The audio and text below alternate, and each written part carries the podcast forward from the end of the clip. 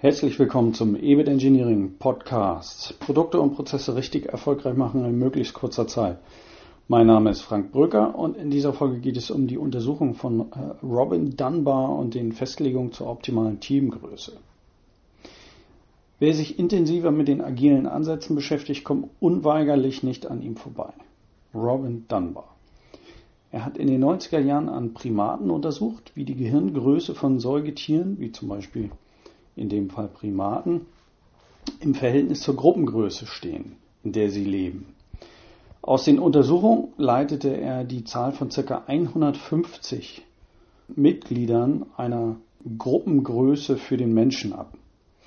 Diese Zahl 150 tauchte dann bei näherer Betrachtung in verschiedenen Konstellationen auf, wie in der Größe von Militäreinheiten, Siedlungsgrößen, äh, Größe früherer Stämme und so weiter. Nun, ob das wirklich so stimmt mit der Zahl? Wenn wir mal ehrlich sind und äh, uns unseren Freundeskreis anschauen, dann haben die wenigsten oder vielleicht eher keiner von uns wirklich 150 Freunde. Wenn wir die haben wollten, dann müssten wir nach Dunbar 42 Prozent unserer Zeit mit der sozialen Kontaktpflege ähnlich dem Lausen bei Affen aufwenden. Und das ist mit Sicherheit noch niemandem gelungen. Mal abgesehen davon, äh, dass äh, ich die Kollegen ungern äh, lausen würde. In einem Artikel der MIT Review von April 2016 wird dargestellt, dass Dunbar und sein Team Telefonanrufe untersucht haben, um daraus ableiten zu können, wie sich die Zahl 150 weiter unterteilen lässt. Dabei ist davon ausgegangen worden, dass die Anzahl von Anrufen mit der Stärke und Qualität der Beziehung einhergeht.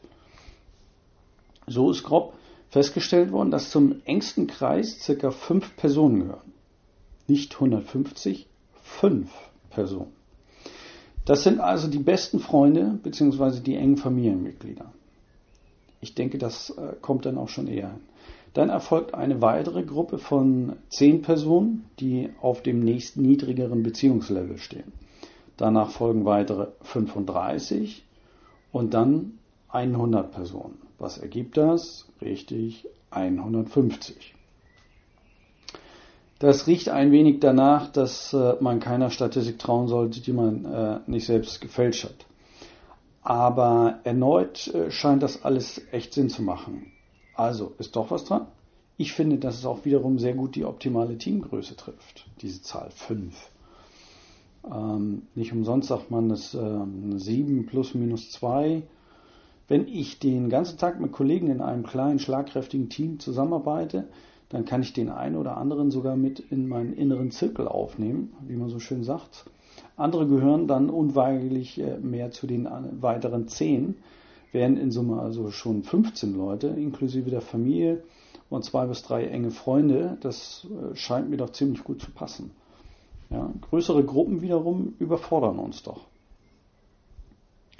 Weitere Untersuchungen zeigen auf, dass die Anzahl an gegenseitigen Interaktionen zwischen Menschen stark in die Höhe gehen, wenn ein weiterer Mensch hinzukommt. Wir selbst konnten uns vorher auch nicht vorstellen, äh, wie es mit dem dritten Kind bei uns äh, in der Familie ist. Gefühlt war es keine lineare Zunahme des Betreuungsaufwandes, sondern eher äh, ein exponentiell zunehmender Aufwand. Woran liegt das? Schauen wir uns an. Wenn wir zu zweit sind, dann haben wir mindestens zwei Interaktionen, Aktion und Reaktion, beziehungsweise eine einzige Beziehung. Alles sehr überschaubar. Bleiben wir bei dem äh, Bild der Beziehung zwischen Menschen, dann äh, haben wir bei drei Menschen schon drei Beziehungen. Okay. Bei vier Menschen haben wir dann aber schon sechs Beziehungen. Also geht deutlich nach oben. Bei fünf Menschen haben wir dann schon zehn, also ein Mensch mehr, vier Beziehungen äh, hinzu. Sechs Menschen haben dann schon 15 und sieben bereits 21 Beziehungen. Das heißt, wenn wir die Anzahl der Gruppenmitglieder von drei auf sieben steigern, das alleine entspricht ähm, Faktor 2,3, geht die Anzahl der Beziehungen rauf von drei auf 21. Das wiederum ist Faktor 7. Also 2,3 zu 7. das geht dann immer so weiter. Also das, die, die äh, Schere geht immer weiter auseinander. Die Anzahl der Beziehungen nimmt rasend schnell zu. Die ganzen Beziehungen kann ein Mensch äh, dann schnell nicht mehr überblicken. Es ergibt sich dann quasi eine natürliche Grenze der Gruppengröße. Und so kann man das mit den 150 äh, sicherlich sehr gut nachvollziehen, wobei ich sagen muss, 150 Menschen, ich habe es jetzt nicht äh, ausgerechnet, wie viele Beziehungen das sind, aber enorm viele. Ähm, das denke ich, äh, würde ich persönlich nicht hinbekommen. Schon Jahrzehnte werden Untersuchungen zur optimalen Teamgröße durchgeführt. Es gilt als bewiesen, dass sieben Teammitglieder plus minus zwei die optimale Teamgröße darstellen. Die rasch steigende Zahl der Beziehungen in der Gruppe bringt äh, diese Grenze ganz automatisch mit sich. Wenn wir jetzt aber doch gezwungen werden, in einer größeren Gruppe zu arbeiten, weil vielleicht die Arbeitsteilung im Unternehmen bereits so stark zergliedert ist, dann bedeutet äh, das wiederum die Zunahme der Beziehung. Ich habe selbst durchaus schon Projekte mit bis zu zwölf Teilnehmern gehabt, die allerdings wirklich nicht gut gelaufen sind. Und dann wird auch klar, warum. Bei zwölf Teilnehmern sind wir schon bei unglaublichen 66 Beziehungen.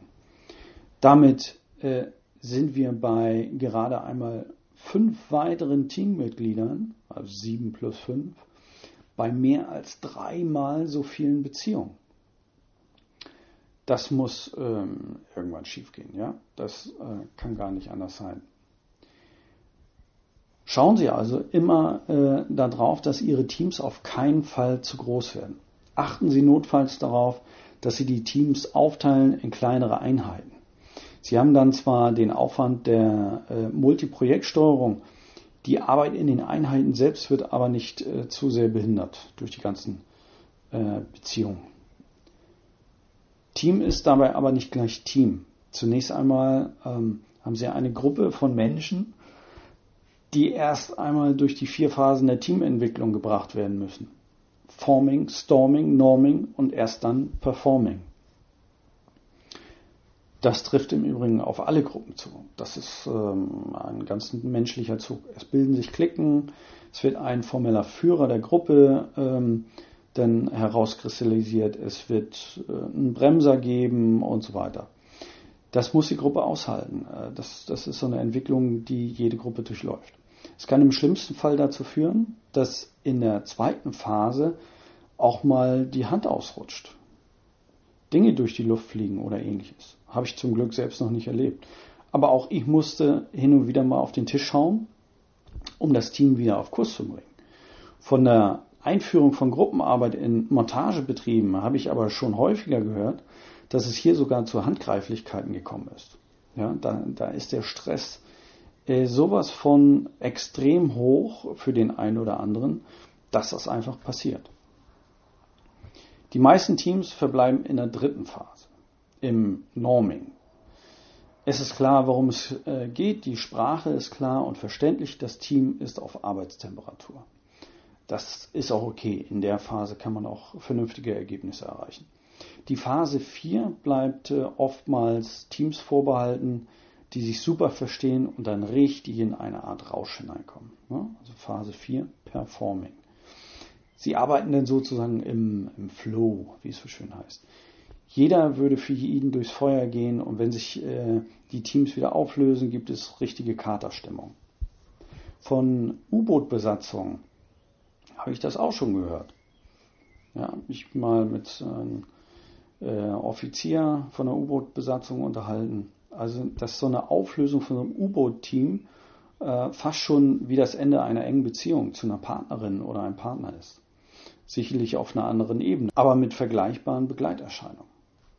Ich selbst äh, habe auch schon bei dem einen oder anderen Projekt am Ende ein wenig Wehmut verspürt, was schon klar ist, wenn man teilweise zwei Jahre oder mehr zusammen an einem Thema arbeitet und sich äh, untereinander absolut äh, super versteht. Teilweise entstehen enge Bindungen äh, fürs Leben. Gerne begleiten wir auch Ihre Teams bis dahin, bis in Phase 4, äh, bis zum Performing. Wir machen aus Ihren Gruppen erfolgreiche Teams. Äh, probieren Sie es aus. Also gerne kommen wir zu einem Gespräch zu Ihnen oder telefonieren wir mal dazu. Das ist äh, eine unserer absoluten Expertisen. Für Fragen stehen wir gerne zur Verfügung. Ansonsten bis dahin alles Gute und noch weiterhin spannende Projekte. Ihr Frank Brücker.